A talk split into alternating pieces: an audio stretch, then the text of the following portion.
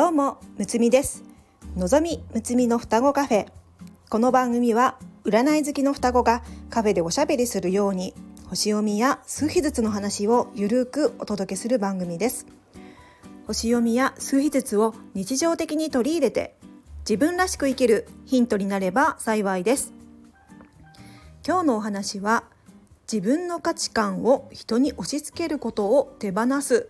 ということをお話ししていきます。先日のっちゃんと2人で話していたのですが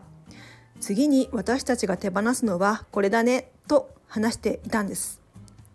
能登地震の後両親は避難生活をしていたので最初の方は水道などのライフラインがいつ復旧するかわからない状態で水が足りない状況でしたので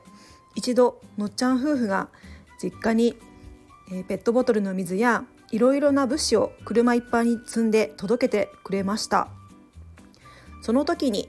のっちゃんは健康を気遣った商品や掃除する時におすすめのものなど良かれと思って持って行ってくれたんですね。食べ物を片付けするのに匂いがすごかったのでえー、私たちがおすすめの商品を母に届けてくれました。私たちはとてもいいものだと思っていますが母に説明しても伝わらなくて使い方がよくわからないと、えー、昨日私が実家に帰った時に持って帰ってと言われました。高いものだしもったいないから持って帰ってと言われたんです。最初のっちゃんがそれを母から言われた時にちょっとモヤモヤしてがっかりしたと言っていました。けれどのっちゃんと2人で話して自分たちが次に手放すものはこれだねって答えを出したんですね。自分の価値観を人に押し付けるのはやめよう。手放そうと話しました。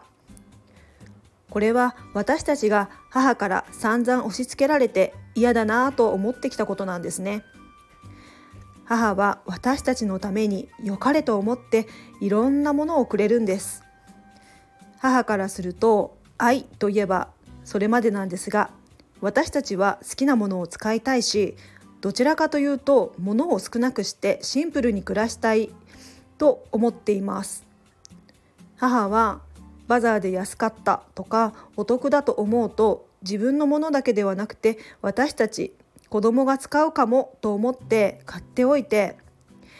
え私たちが実家に帰った時に「これ使わんけいらんけ」と実家に帰るたびに持っていけと言うんですね。その中には助かるものもありましたがそうじゃないものがほとんどで若い時は母の気持ちを考えて好みじゃなくてももらって使っていましたけれどそれがだんだん苦しくて嫌になってきてもらうのを断るようになりました。今でも母のその癖はありますが私たちは好きなものを使いたいからノーと言っていこうと断るようになっていったんですね。今回の出来事で自分たちが散々嫌だと思っていたことを逆の立場で母にしようとしていたことに気がつき私たちの価値観を母に押し付けるのはやめよう。良かれと思っていても逆に迷惑だと気がつき人に押し付けるのはやめようと思いました。今回被災地で手に入りづらい水や物資で必要なものは、え届けたんですがえ、助かる部分や安心感を感じられた部分も、え、あったので良かったこともあったんですが、だんだんとライフラインも復旧してきて状況が変わってきて届けたけどいらないものも中には出てきてそれがかえって邪魔で生活しづらいのであれば逆に負担になるなと思い、えー、いくつか持って帰ってきました。結局はお金の方が助かるだろうなと思い兄弟3人で話し合いお金で支援する形も取りましたこれだけ世の中に情報や商品がたくさんある中で何を選んで生きるか何を良しとするかは本当に人それぞれですよね。自分たちがいいと思ったものは人に話したり、えー、プレゼントするのは、えー、いいと思うんですが、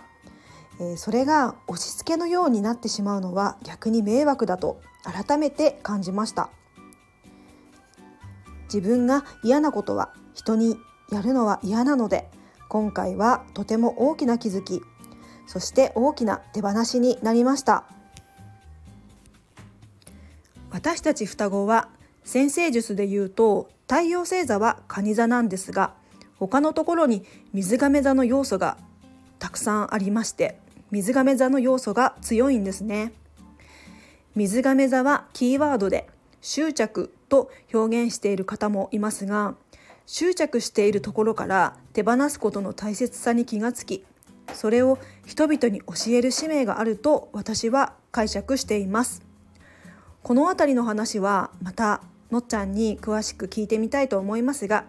簡単に言うと水亀座は執着を手放して軽やかに生きるという、え星座なんですね。よくのっちゃんが言うのですがホロスコープは、えこの人はこんな特徴があるよとかこんな性質を持っているなどたくさんのことがホロスコープでわかるのですがいいお手本で生きるか悪いお手本で生きるかは人それぞれなんですね。例えば人によってはものすごい執着して生きている水亀座の人がいて人に悪いお手本として生き様を見せてくれている場合があるんですね。どっちでもいいと思うのですが私自身は執着を手放して生きて軽やかに、えー、生きるお手本を目指したいです。